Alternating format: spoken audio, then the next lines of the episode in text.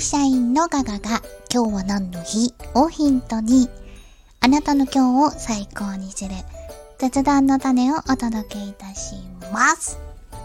ようこそお越しくださいました。それでは早速参りましょう。5月16日火曜日、今日は何の日？旅の日。旅の日。今日は旅の日だご、日だよって。旅、冒頭噛んでしまいました。今日は旅の日でございますが、なぜ旅の日かと申しますと、えー、1689年の今日、松尾芭蕉が弟子の河合空と共に奥の細道の旅に出発したことにちなんで制定されました。えー、日本旅のペンクラブが制定したそうなんですが、日本ペンクラブではないところがミソですよね。旅を愛する作家や芸術家などによって構成されているそうです。日本旅のペンクラブ。えー。松尾芭蕉といえば、先ほど申し上げましたが、奥の細道ですよね。奥の細道。えー、なんか、あのー、空に名字があったことに 今日気づきました。かわいい空。かわい空。なんか俳句の横に空、空しか書いてないと思ってたんですけど、空にも名字がございました。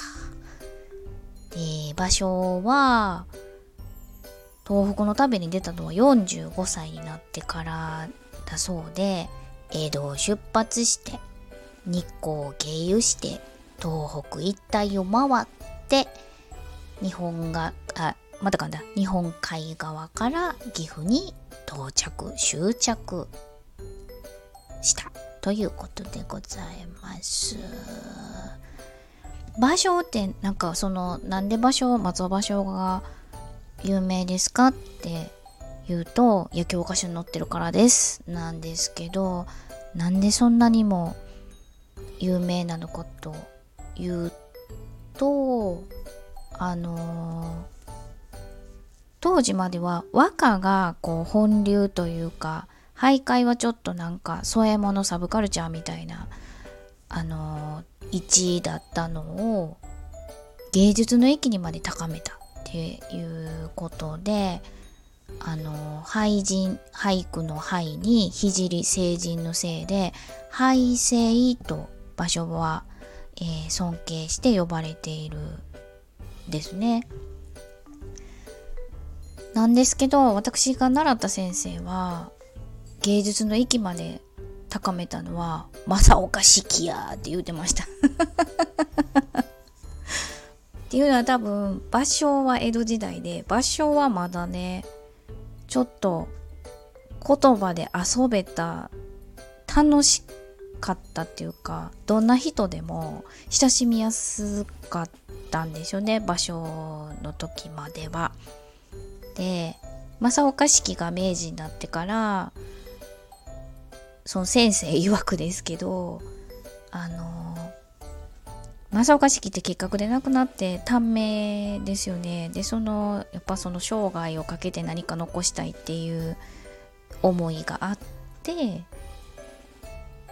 芸術の域まで高めたっていうのがあの必ず季語を入れなさいとかこう格調高くとかこうまあ言うたら難しい感じにしていかはって何でしたっけ？季語のあれ何でしたっけ？歳時記や歳時記歳時記とかこう特別な専門書辞書が必要なぐらいそうじゃないとパッと誰でも五七五を読めない感じにしたのが 正岡式です。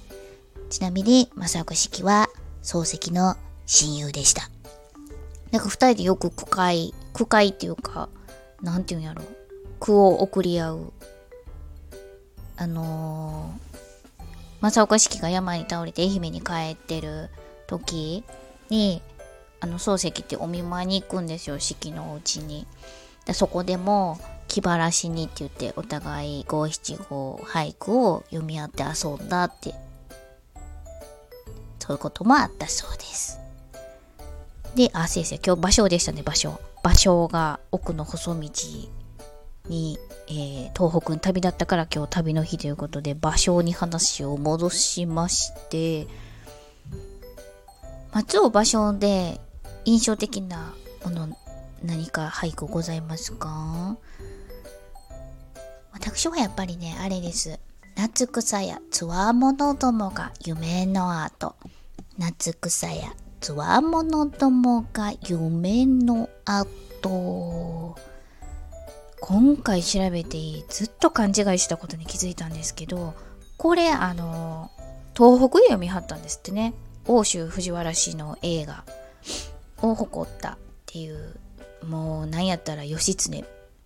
源、えー、源氏も。その映画を誇ったつわものどもっていうので東北で読んではったらしいらしいというかそうなんですけど私最後旅の終着が岐阜でしたやんかだか私あのー、最後に岐阜に到着して関ヶ原を見て